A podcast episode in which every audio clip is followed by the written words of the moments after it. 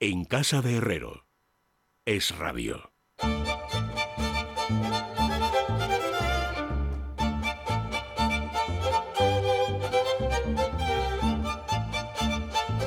Bueno, son amigos las 6 y 10 minutos, una hora menos en la comunidad canaria. Don Ignacio Zembrero, bienvenido, muy buenas tardes. Hola, muy buenas tardes, director. Eh, a mí cuando me llamas director me desarmas. O sea, yo no soy director de nada. No sé, quizás con la esperanza de que al final, los, los cinco últimos minutos, No, me trates no, un poco no, mejor. No, no, me puedes desarmar. No llegue la guillotina aquí, no una cosa caiga es la guillotina. desarmarme y otra cosa es convertirme en un ser humano. No, yo seguiré siendo implacable. Al final de la tertulia te despediré de manera ignominiosa. Laura Fábregas, muy buenas tardes. Y ahora se incorporará enseguida, espero, Pilar Gómez. Bueno, ya que te tengo, Ignacio, déjame que te pregunte porque me he quedado muy sorprendido cuando he visto en distintos medios de comunicación que existe preocupación por el estado de salud del monarca alagüita. Eh, ¿Por qué? Bueno, porque lleva, porque han salido unas fotos suyas en dos actos públicos del eh, mes de mayo, eh, uno el 15 y otro el 30 de mayo, en, las que se, en el que se ha visto muy eh, delgado, demacrado, mm, caminando despacio, etcétera. Tiene 59 años y eh, tiene un aspecto muy diferente, ha perdido muchos kilos del que tenía hace tan solo seis meses y eso ha llevado a eh, especular a unos cuantos medios, fundamentalmente españoles, pero también algunos fuera de España, de que estaba, tenía algún tipo de, de enfermedad y por eso estaba así. O sea, que podría ocurrir que sus largas estancias en Gabón no tuvieran que ver con sus ganas de juerga, sino porque estuviera, digamos, enfermo. No, sus, ganas, sus largas estancias en, Gabón y fuera de Marruecos, que el año pasado se tiró cinco meses y medio fuera de Marruecos, eh, tienen mucho que ver con su deseo de alejarse de la, de la presión que supone la, la toma de decisiones, el ejercicio del poder en un país en el que el rey ostenta el poder ejecutivo. Eh, lo que pasa es que, bueno, aparte de eso, puede. eh, puede estar enfermo. La verdad es que desde que volvió a, Marruecos, eh, tras pasar casi tres meses en la playa en Gabón, eh, volvió el día 23 de marzo, tenía que volver porque empieza el mes de Ramadán y el mes de Ramadán no se concibe que el comendador de los creyentes no esté en, el, en su reino.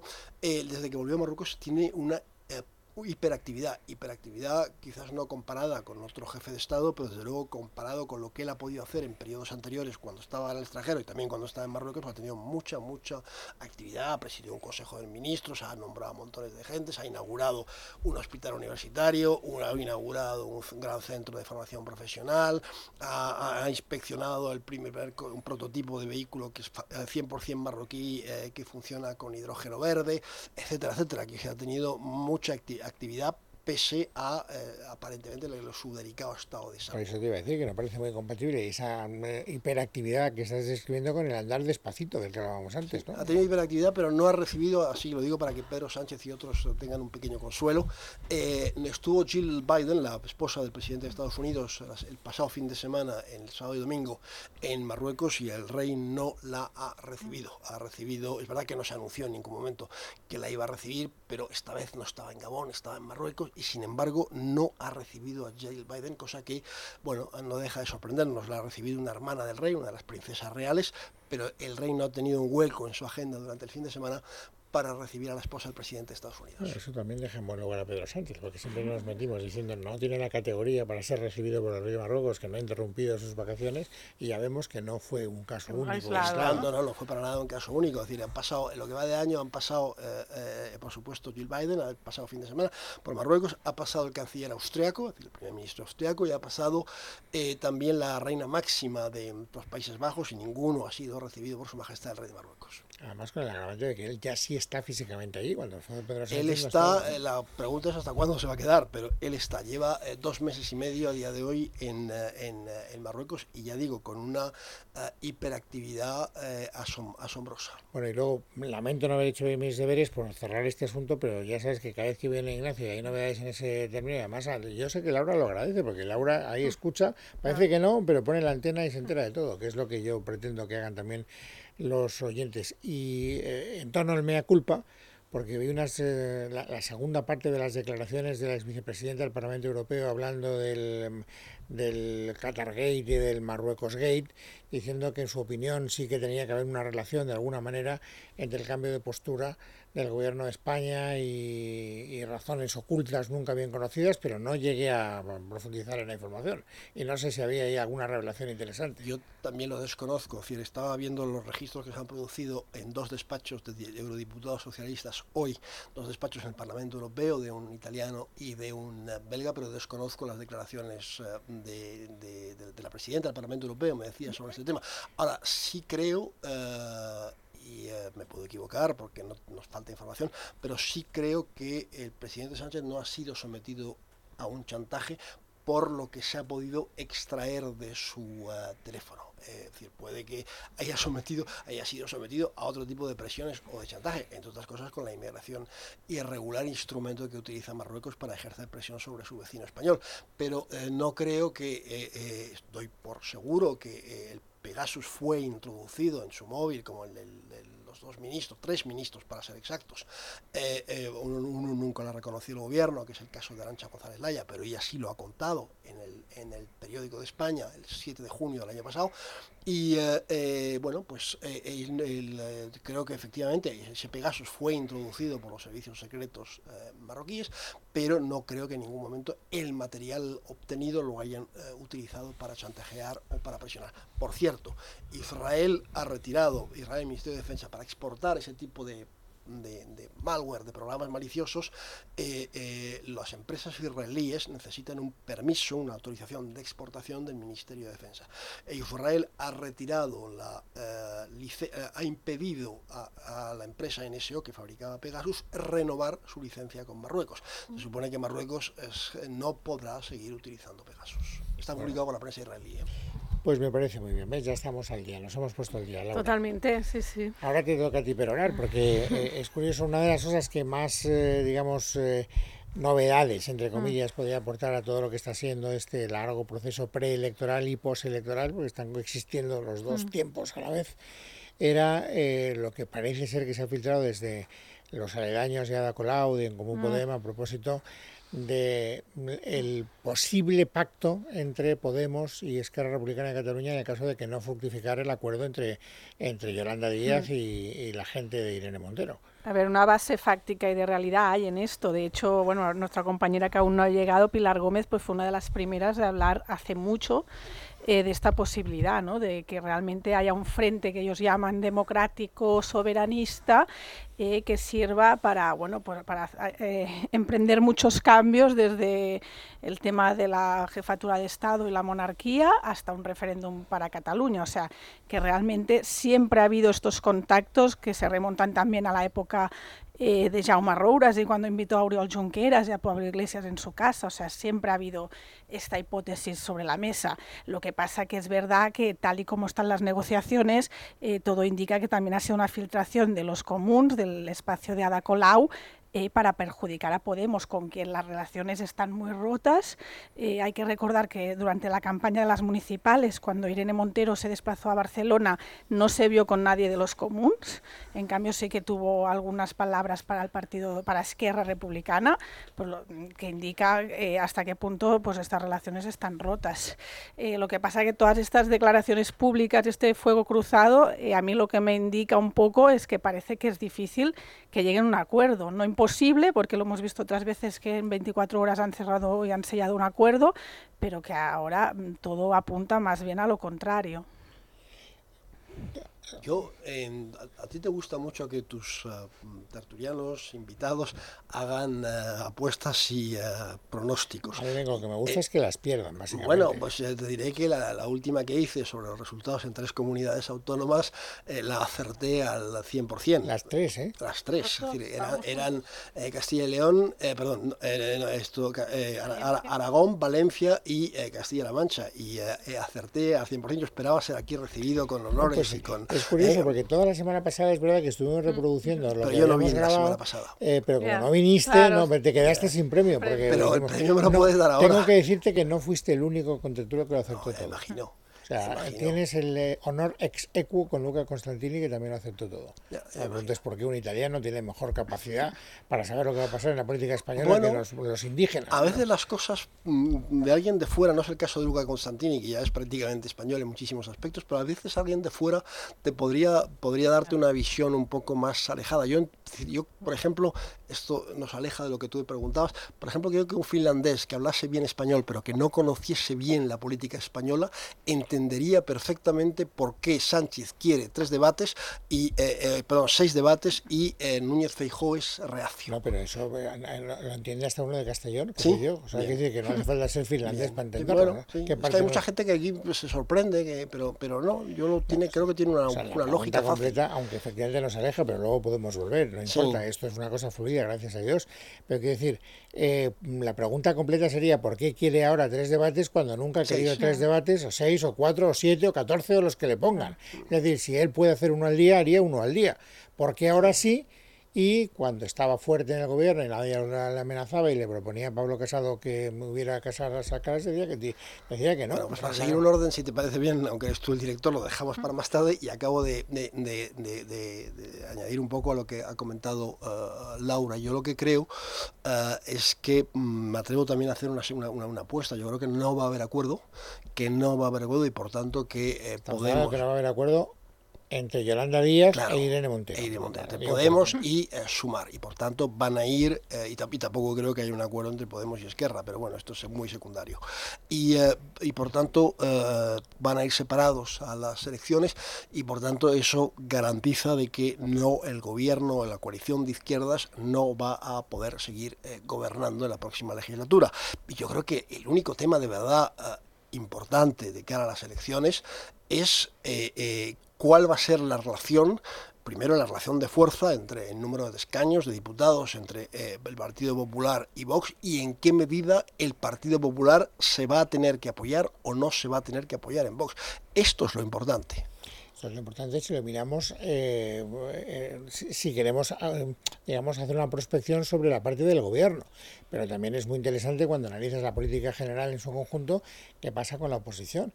Es decir, eh, la oposición cuatro años, ya veremos lo que puede pasar en cuatro años. La oposición cuatro años, o vete tú a saber. Es decir, te recuerdo que Felipe, digo Felipe, perdón, Mariano Rajoy fue investido en un momento determinado con unos apoyos y no acabó la legislatura. Y el traicionó. O sea que aquí esto pues nunca se sabe, ¿no? Hasta que no conozcamos la aritmética parlamentaria. Pero a mí, eh, yo soy de los que creen que no va a haber acuerdo. Y lo llevo diciendo, esto es lo poco que puedo decir desde el minuto uno. Yo siempre he dicho, desde hace mucho tiempo, desde que Luca me, me convenció de que Podemos tiene interiorizado que hay una derrota inevitable en las elecciones del 23 de julio. Todavía no se sabía que iban a ser el 23 de julio, ahora tal vez con más motivo, porque la desmovilización de la izquierda yo creo que tiene ahora más motivo para cristalizar, digamos, con esta fecha tan absurda, y que por lo tanto a ellos lo que les interesaba era saber cómo gestionar el tiempo que tienen que pasar en la oposición. Y desde ese punto de vista les conviene mucho más eh, pues no depender de una estructura donde son poco menos que una anécdota, donde no tienen autonomía, donde no cobran dinero, donde no tienen nada más que seguir la disciplina de grupo de una señora que no está en sintonía política con ellos al 100%, pero chicos, pues para hacer eso pues eh, intentamos tener nuestro propio grupo parlamentario Aunque pequeñito. Sea extraparlamentario. Bueno, es que yo creo que también entra en juego los.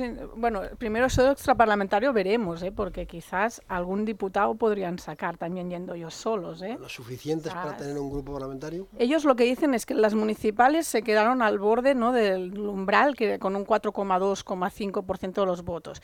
Eh, que en unas, dicen que esto en unas elecciones generales donde un liderazgo fuerte, incluso una vuelta de iglesias, no digo de cabeza de lista, ¿eh? pero digo apoyando en las, con su nombre que figure en las listas, que pueden que si en las municipales se han quedado cerca de este umbral, en las generales lo pueden superar y tener algunos diputados. Pero yo creo que realmente lo que entra en juego aquí son los intereses empresariales de, Iglesias, que Iglesias está en modo empresario, tiene un, medio de comunicación eh, que, que lanzar y que lo que más le conviene por sus intereses totalmente personales es un gobierno de derechas, que es la forma que tiene de, de galvanizar a su a, su, a, los, a, los sectores más izquierdistas. Más allá de bueno, que salude a Pilar Gómez un segundo, eh, más que nada para que la gente sepa que ha llegado con retraso, pero no tanto. O sea, quiere decir que Pilar Gómez y retraso Pero son... que estaba eh, últimamente. Eso es verdad, Ah, has roto una bien, racha muy bien, victoriosa. Y además tengo que decirte que en tu ausencia eh, ha invocado tu nombre para bien, además Ah, siempre sí, Laura Fabregas. Porque estábamos, yo les preguntaba sobre los rumores Ha que quedado había grabado. ¿eh? Ha quedado grabado, sí. Sí, sí. ¿no? Nadie revisa las grabaciones luego, pero O sea, el podcast. No se igual. puede revisar porque nos pide jamones. Bueno, no, pues, efectivamente, porque luego las que las que yo gano nadie las paga. Revisar no, no. Eh, Bueno, ¿a dónde íbamos? Eh, les, he preguntado sobre el rumor que ha corrido durante gran parte del, día sobre un hipotético acercamiento entre Esquerra Republicana de Cataluña y Podemos, o al revés, Podemos a Esquerra Republicana de Cataluña, para tratar de llegar a un acuerdo parlamentario y así sortear el acuerdo con Sumar. Y entonces me ha dicho que esa es una historia que tiene una base de realidad y que tú ya publicaste hace tiempo. Yo publiqué esa historia justo antes del campus que tenían de Podemos y me acuerdo que hicieron hasta unos twitters de bromeando. ¿Qué voy a poner a Otegui en mis listas? Decía Pablo Iglesias por aquel entonces. Eh, luego es verdad que se ha ido publicando más veces y a mí me dicen que hoy es un órdago que se ha lanzado y que RC ha salido a desmentir para poner nerviosos a Colau y a Yolanda Díaz, pero que por supuesto que la base de Iglesias está, eh, si no hay acuerdo, eh, intentar eh, ese tipo de alianzas, aunque sean eh, en un grupo conjunto o algo. ¿Por qué? Porque es verdad que yo cuando publiqué esa historia, la era buenísima, de que Iglesias tiene muchísima mejor relación con eh, Otegui y con Rufián que con Yolanda Díaz y es su sueño ideal. Lo que pasa que él ahora tiene que jugar la parte de, la izquierda y en no sé cuánto vais de apuestas, pero vamos, ahora iba yo justo por el camino en el atasco preguntando y, y me decían ya una, una cosa que digo, jo, a estas horas ya y faltando los días que faltan, la sensación de pacto que nace muerto, es decir, me, gente de, de ambos lados, ¿eh? Supone- decía, eso suponiendo que nazca. Sí, por eso te iba a decir, me decían, lo que pase es ya malo. ¿Por qué? Porque mm, me explicaban, en el caso de eh, que Yolanda Díaz eh, asuma que, Irene Montero, Iglesias, tal, tienen que estar dentro de lo que es Irene Montero y Irene Belarra, eh, sabe que como todos están haciendo los cálculos eh, de ir a la oposición, porque ven muy pocas opciones, como también pasa en el PSOE, de que se obre ese milagro que les permita repetir, todas las confluencias llevan días diciendo, en ese escenario va a haber solo lucha, porque Irene y Ione Belarra no van a estarse quietas, es decir, ellos van a, ver que Yolanda Díaz queda desdibujada, que no tendría un papel importante porque no habría una coalición, por lo tanto irían a por ella en la línea que comentaban de los intereses de Pablo Iglesias, que vive feliz eh, por un gobierno de PP con Vox, para él sería el ideal. Entonces dicen, Mejor, os podría- mejor de, Vox, de Vox con PP. Sí, decían, tenerla dentro es un horror. Y dejarlos fuera, Yolanda les da, eh, bueno, pues una opción, pero también sabe que le penaliza mucho, porque tienes que repartir el voto. Entonces, no hay un escenario que guste realmente a, a la parte de Yolanda Díaz. O sea, asumen que las dos cosas para ellos son malas en este momento. Bueno, vamos a ver si, te- eh, si llegan a un mal acuerdo. ¿no? Yo, yo es que creo que no. Yo creo que o sea, yo me quedé con lo que me contaron los espías paraguayos a los con los que hablé al principio. Me, dicen, me dijeron si en 48, me, me lo dijeron a mediados de la semana pasada. Si en 48 horas no has visto un acuerdo, a partir de ese momento, cada hora que pase será más difícil que se llegue Siempre pasa, eso es verdad. Y por tanto, pues es que quedan tres días, o sea, que no sé cómo explicarte. Y además hoy ha habido un, no, no solo no ha habido un acercamiento, sino que ha habido un alejamiento objetivo, ¿no? El tuit que ha publicado este concejal de Más Madrid, citando explícitamente a Irene Montero y a Ione Belarra como las dos ministras más desacreditadas del gobierno y que no puede ser que ellas aspiren a estar en las listas y que tienen que seguir el ejemplo de Alberto Garzón, etcétera, y, la, y luego la réplica del propio Pablo Iglesias, lo que te da a entender es que no solo no están más cerca, sino que cada vez están más lejos. Esta es la conclusión a la que yo llego, ¿no? Sí, yo creo que al margen de lo que decía, o más allá de lo que decía Laura, hablando de los intereses empresariales de Pablo Iglesias, Pablo Iglesias lo que quiere es, con un gobierno eh, cuanto más radical a la derecha, cuanto más escoral a la derecha, mejor, es refundar, eh, refundar Podemos. Y por parte de, y, tiene, eh, es un, es un, es un proyecto, digamos, a, medio y largo plazo, como mínimo una legislatura.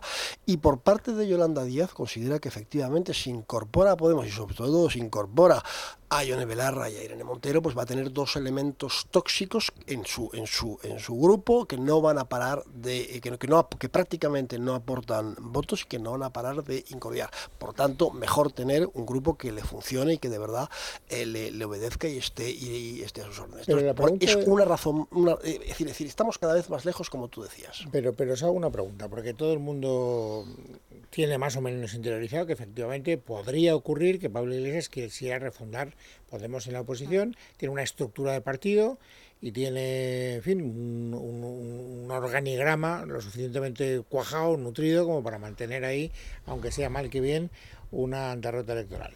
Pero Yolanda Díaz no. Es decir, Yolanda Díaz es un rostro que se apoya en estructuras que no le son propias. Compromís es un partido independiente, en Común Podemos es un partido independiente, Más Madrid es un partido independiente. Por lo tanto, sobre esa base os pregunto, ¿la supervivencia de Yolanda Díaz en la oposición mm, tiene sentido? A ver, se supone que el grupo que tiene, que está fraguando a la Izquierda Unida, eh, perdón, la Izquierda Unida, Yolanda Díaz, eh, son gente que le van a ser fiel, es decir, los Serrejó, la gente de Comuns, la gente de Compromís, eh, el problema que tienes que ciertamente eh, las que pueden tomar el protagonismo por su forma de ser eh, son Ione Belarra y, e Irene Monteros y están en ese grupo.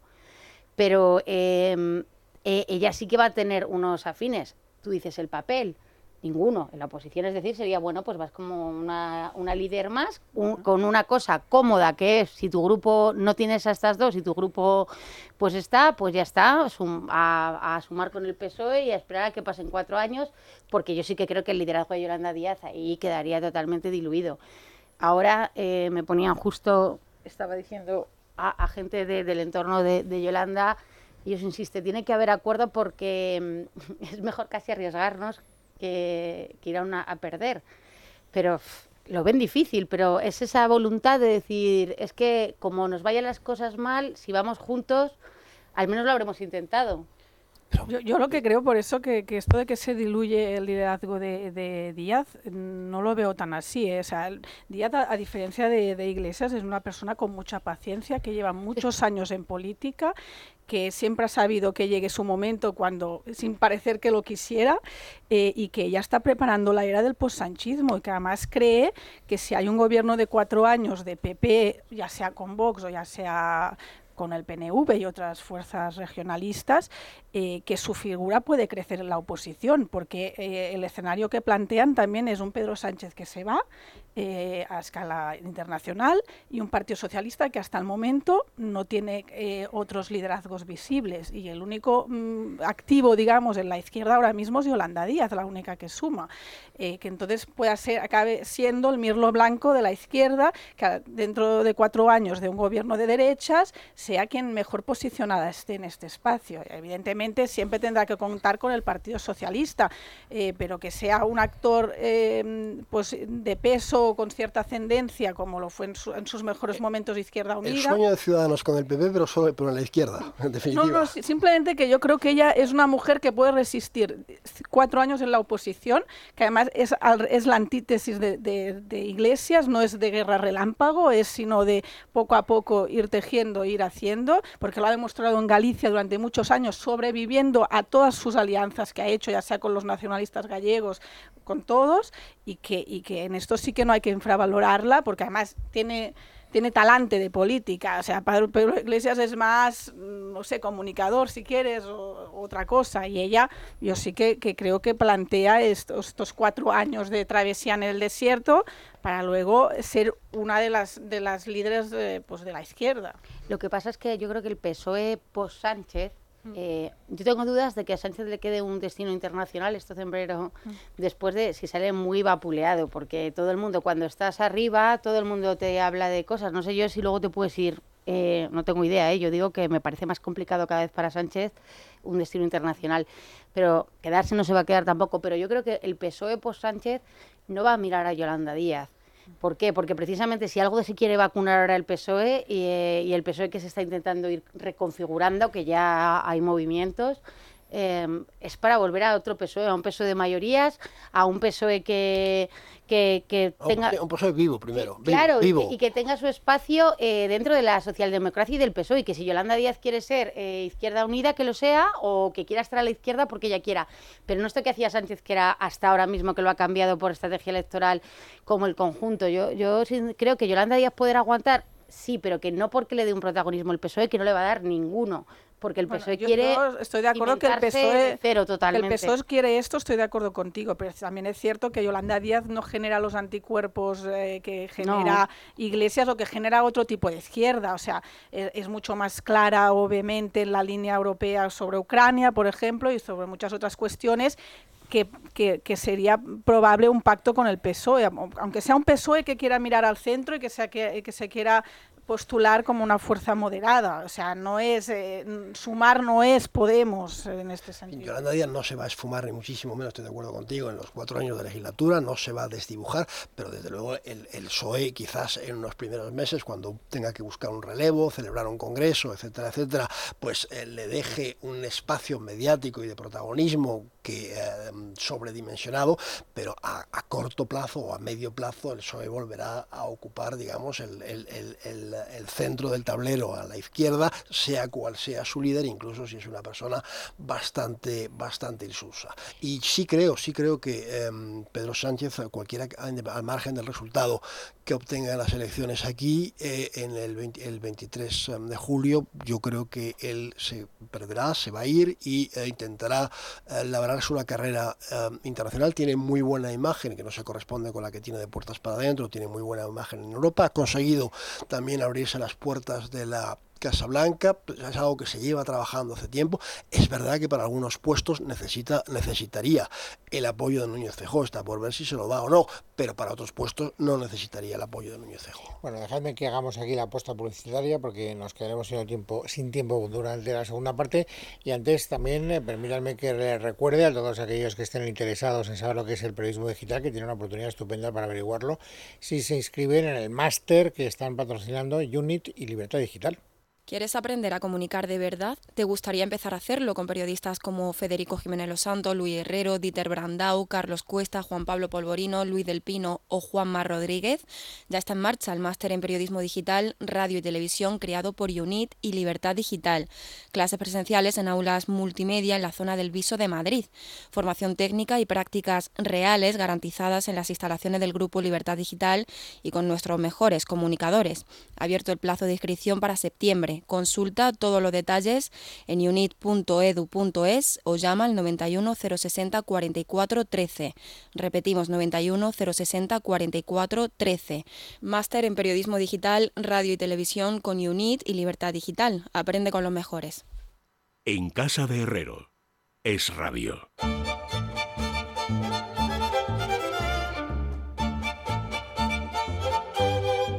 Bueno, vamos a ver. Eh, habéis dejado caer, como que no quería la cosa hace unos minutos, que por si acaso, y además es que hoy lo he leído en algún medio de comunicación, no me preguntéis en cuál, porque ya soy incapaz de saber qué leo en cada medio, pero bueno, en algún medio de comunicación ha contado que ya estaba eh, sondeando algún candidato de consenso, por si acaso se tiene que ir y dejar el partido en manos, digamos, razonables. Me refiero a Pedro Sánchez y al PSOE, estoy hablando de Y Garat en The Objective. Sí. Ah, ¿ves? Sí, sí. ¿Ves? ¿Ves? Sí, sí. ¿Ves? Bueno, pues mira, pues eh, ya me- como Ketty me estoy oyendo me matará. Digo, pero ¿cómo es posible? Por eso estamos aquí apuntando nosotros para que no... Pues es que mi problema es que os leo a demasiados. Entonces ya llega un momento en que mi memoria no es capaz de retener todo. Pero no sé por qué, por la enorme cantidad de entrevistas que está dando, todos los días una, y porque había un rumor previo que él estaba como medio consabado con Chávez, digo con Chávez, estoy yo bueno, con Bono y con Felipe González para hacer una especie de gran presión antes de que se convocaran las elecciones y desplazar a Sánchez y devolver al Partido Socialista al centro político, no sé por qué, a mí el nombre de García Paje cada vez me parece más razonable. Hombre, hay... A ver, ahora podemos decir... Esto sí que son no jamones, y no vamos. No, bueno, Pero estamos está claro que, que, que García Paje, a ver, eh, a mí lo que me falla de García Paje eh, es que hay una parte del PSOE, está claro que hay un electorado ahora que está huérfano, pero que el PSOE también tiene un electorado que yo creo que no votaría García Paje. Ahora, eh, digo, quiero decir eh, que Sánchez deja también un PSOE y una militancia y un este que más escorados a, a la izquierda. No sé yo si García Paje em, que para mí sería un muy buen candidato, eh, pero no sé si sería el que pudiera aglutinar a todos. Yo te voy a tirar otro nombre que me pega más, ¿Cuál? Que le falta quizá, bueno, no, no le falta. Tiene uno de los apoyos que tú has dicho. ¿Cuál? Ya es uno. Y bueno, en- en entonces, todo caso, no me vas a decir el nombre... te voy a decir vale, el nombre de quién. del, de la- El de la- candidato. del, del otro candidato. Sí, te voy que- a decir que yo creo que hay un candidato que, que puede estar ahí, que nos puede sorprender y que Es está bien, el parto, ¿eh? que es Lobato. ya, ya. Lobato. Sí, tú has así Lobato. Y ya te da una pista más. Tú has dicho unos nombres y con quién podrías tener. Has dicho, hay alguien que tiene unos apoyos. A día de hoy Lobato es un desconocido, e incluso en Madrid, pero ya no digamos ya fuera de Madrid. Pero bueno, es verdad Estamos que... yendo para cuatro y- años. Tienen ¿eh? un de rodaje, efectivamente, hay En un todo rodaje caso, de cuatro fuera años. Lobato, fuera García Hay un rodaje de Ninguno cuatro de los años. dos es diputado y eso siempre ya se ha demostrado que... Pero los dos pueden ser senadores, que ahora ya se lo ha puesto de moda Bueno, lo ha puesto de moda, sí. Pero lo que te quiero decir es que en todo caso va a tener que coexistir durante el tiempo de desmoronamiento, suponiendo que las elecciones le den el triunfo a Núñez Feijóo, con un grupo parlamentario hecho imagen y semejanza del sanchismo. Y ya me explicarás eso cómo se come. Hay poco sanchismo porque, bueno, está metiendo ahora a los delegados del gobierno. Eh, a mí sí me han dicho hoy que está llamando a todos los sitios para meter como que las listas es en plan...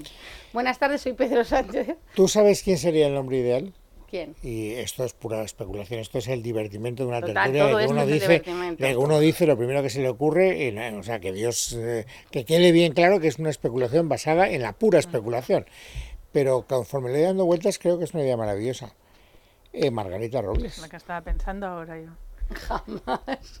¿Por qué? O sea, Margarita Robles, Margarita Robles conecta con los dos que yo sectores. sepa, no, no tiene carne del partido. Es Pero un, es- en fin, se hace, Bueno, ya, pero se da de Margarita alta. se hace en dos minutos. Se hace de alta, se da de alta, pero Tiene, tiene una ventaja. Hombre, tiene eh, es, aspiraciones. es mujer y, bueno, probablemente en la es mujer y se lleva bien con los dos sectores. O sea, es del sanchismo puro, es del eh, no es no. Bueno, es que si lo dices así puede ser candidata hasta del PP, vamos.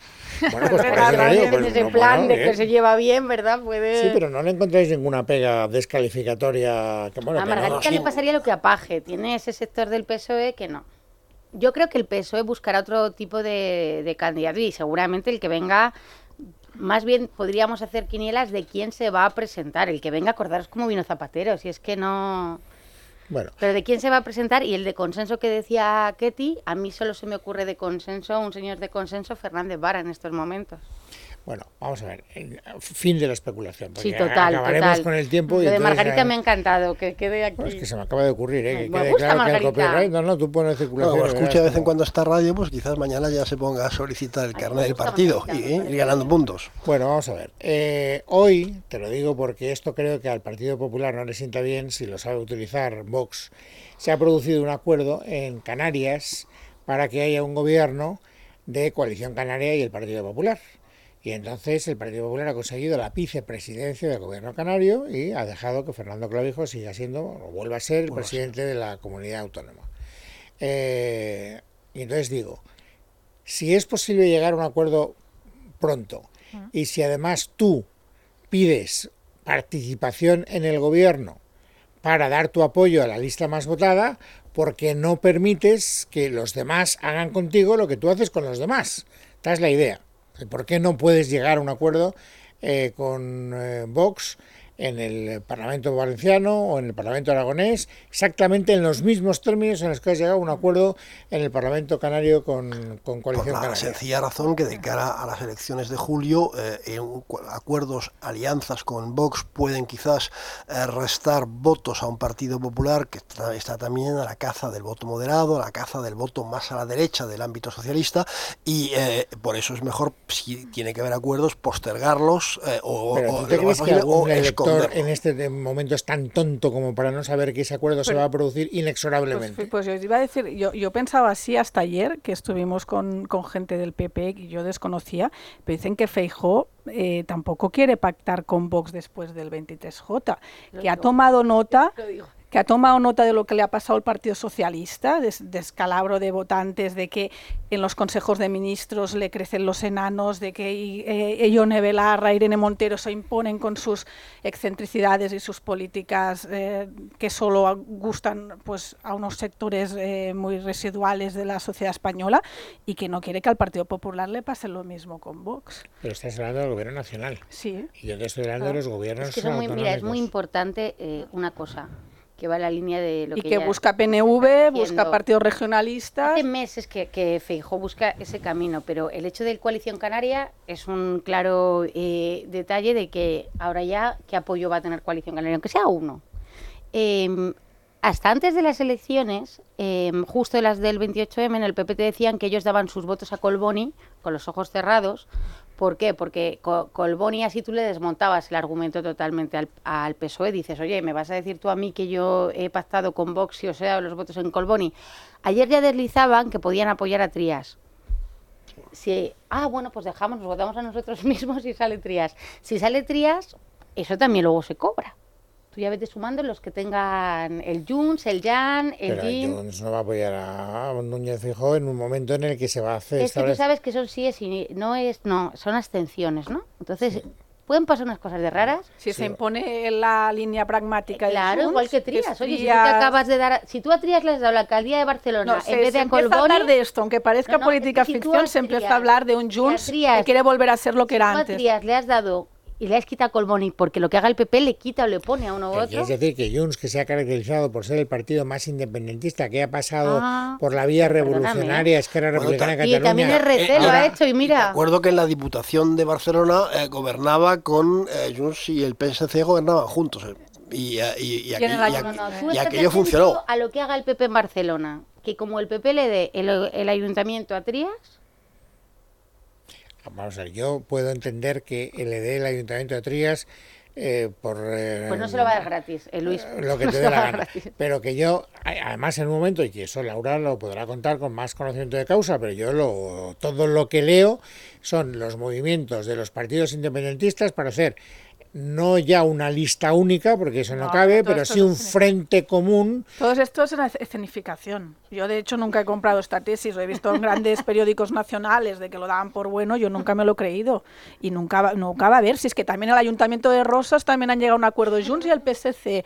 En la Diputación de ¿Y Tarragona están... a-? Jamás, RC Claro. ya eso ha muerto. Si hay, Laura, es una preocupación. Simplemente eh, que haya elecciones No, y... es- hay una preocupación en Esquerra porque han perdido, eh, creo recordar, cerca de 300.000 votos en las municipales y por tanto piensan que eh, es verdad que les ha ido a, a todos mal, excepto al Partido Popular y a Vox. El número de, de sufragios han perdido todos, eh, aunque el vencedor globalmente es el PSC. Y bueno, y hay una preocupación de que no se le vaya una parte del electorado a, a Junts Sí, en sí. estas eh, elecciones y quizás en las siguientes. Y buscan cómo remediarlo. Y efectivamente, una de las cosas, pero son, son, son es humo, eh, eh, Humo, es, humo, es decir, ahora vamos a formar un frente, como vamos a asociarnos, etcétera. no vamos a hacer listas comunes, pero vamos a ir codo con codo, etcétera, etcétera. Pero es humo de cara al electorado. Pero, pero vamos a ver, de todas maneras, volvamos a donde yo quería llevar el debate. No estoy en las elecciones generales, ya veremos la aritmética parlamentaria que Pero es salga que el los 23 de pactos julio. vienen de ahí. Eh, Pero vamos a ver, Bueno, lo Pilar, condicionan que todo. ya sabemos cuál es la aritmética parlamentaria que ha salido de las elecciones en Valencia o en Aragón. Sí. Es decir, y eso no va a cambiar el 23 de julio. Y por lo tanto, eh, de la misma manera que sabíamos cuál era la aritmética parlamentaria en Canarias. Y en Canarias resulta que el Partido Popular hace con Coalición Canaria lo que Vox está queriendo hacer con el Partido Popular. Dame un solo argumento, uno solo, para que se pueda cerrar el pacto en Canarias, eh, reivindicando el PP lo que le piden los otros eh, en Valencia y en Aragón. ¿Por qué se lo niegas? ¿A Vox? Sí, Porque no quieres ir. eh, ese pacto con Vox se acabará haciendo si se tiene que hacer Pues y eso. se hará después del 23J. pero, vale, pero si todo el mundo sabe Porque que se a acabará haciendo... Partido Claro. Popular es perjudicial electoralmente un pacto con Porque Vox y un pacto con Coalición Canaria no lo es. Es tan sencillo Es como esto. es muy fácil. Es ele- estamos hablando de los votos, de, de- de- a la hora del de el, el elector que va a introducir o no la Pero papeleta del Partido entiendo, Popular. lo que no me entendéis sois vosotros porque me explicaré mal, que todo el mundo sabe que aunque tú no quieras hacerlo se va a hacer. Pero hay mucha gente que hasta que no lo ve no, no, no decide No, su voto. pero además es que hay una cosa que es la cuestión es eh, si ya no es el voto o no voto, si no le preocupa a la gente, el votante de derechas ya lo tiene súper eh, amortizado. es no darle un discurso a, a, Sánchez. ¿Por qué? Porque ahora Sánchez puede tener ese discurso, pero tú siempre lo podrás negar. Tú en un cara a cara te dirás, haz pactado con vos. Yo todavía no he pactado en ningún gobierno que no sea el tal. Es para lo que sirve. Esto es como cuando mi madre se viste muy fea, No. ir conmigo. Todo el mundo sabe que va a ir conmigo, pero es que a mí no me gusta cuando el jersey que lleva puesto. Pues igual le pasa a Fijo con Vox. es- Pero Pilar, si tienes Castilla León, ¿cómo que no ya, pactado bueno, con pero? Castilla León también. Pero es argumento político. Castilla León se hizo antes de que Fijo tomara el control. Diciendo lo que van a decir, a que, a que es así de hembrero, esto es así de Absolutamente, Te doy fácil. la razón por una vez al 100%. A que es así de fácil. Es que te entiendes tu desesperación, pero esto... No, no, yo no entiendo mi desesperación. Lo que no entiendo es por qué se utiliza una lógica en unos casos y una lógica distinta en otros, tomando a la gente por tonta. Porque pues, tú crees que alguien va a dejar de votar al Partido Popular porque tenga la extraña sensación de que no va a pactar con Vox, pero si es que es un fijo en la quiniela. No digo después, no digo en las generales, ¿eh? no estoy hablando de las generales, que quede claro. Estoy hablando de los parlamentos, o sea, y tampoco te digo en Murcia, en Murcia tampoco tiene por qué pactar con Vox, en Murcia pues eh, suma López Miras más que toda la izquierda, eh, no vas a sumar tus votos siendo Vox a la izquierda para evitar que gobierne el Partido Popular, pero en aquellos lugares donde hay una lista alternativa, si no hay un acuerdo entre Vox y el Partido Popular, que son Aragón y, Valencia sobre todo, no, no entiendo por qué, si todo el mundo sabe qué va a pasar. Lo único que puedes sacar en limpio es que te digan, nos quieres engañar, tienes el complejo, no quieres eh, ser valiente y decirlo a la Para- cara, para- y eso al final te perjudica Luis, más que, pa- de- no, de lo para contrario. evitar la foto, para que esa foto, para que esa foto no esté en los, en, en los telediarios, para que esas imágenes no se vean hasta después del 23 de julio.